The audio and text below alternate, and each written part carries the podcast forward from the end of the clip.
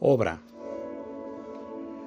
Tu Señor, cumplirás en mí tus planes. Tu misericordia, Señor, permanece para siempre. Yo soy creación tuya. No me desampares. Salmos 138, 8. Pareciera que hay momentos de la vida donde sentimos que lo que Dios está haciendo para cumplir sus propósitos no es suficiente. Llegar a sentir que no hay condiciones para que el Espíritu Santo habite en el corazón es como hacer una comparación y llegar a decir que estamos en obra negra, es decir, inhabitable, con el mal carácter, el lenguaje altisonante y qué decir de la antigua manera de vivir.